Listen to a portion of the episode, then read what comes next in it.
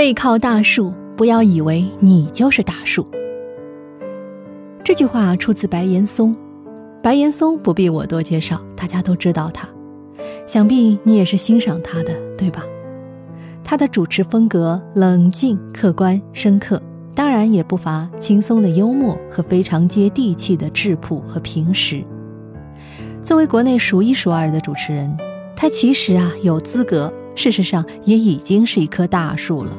但是他还是说了这句低调的话：“背靠大树，不要以为你就是大树。”反观社会上啊，也有一些自我感觉很好的人，以为自己呢是一棵大树，以为凭一己之力就可以撑起一片天。实际上，那只是因为背靠大树好乘凉而已。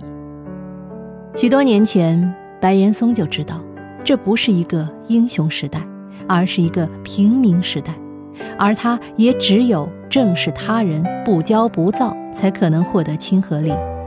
从这点来讲。白岩松验证了古人的话：“识时务者为俊杰。”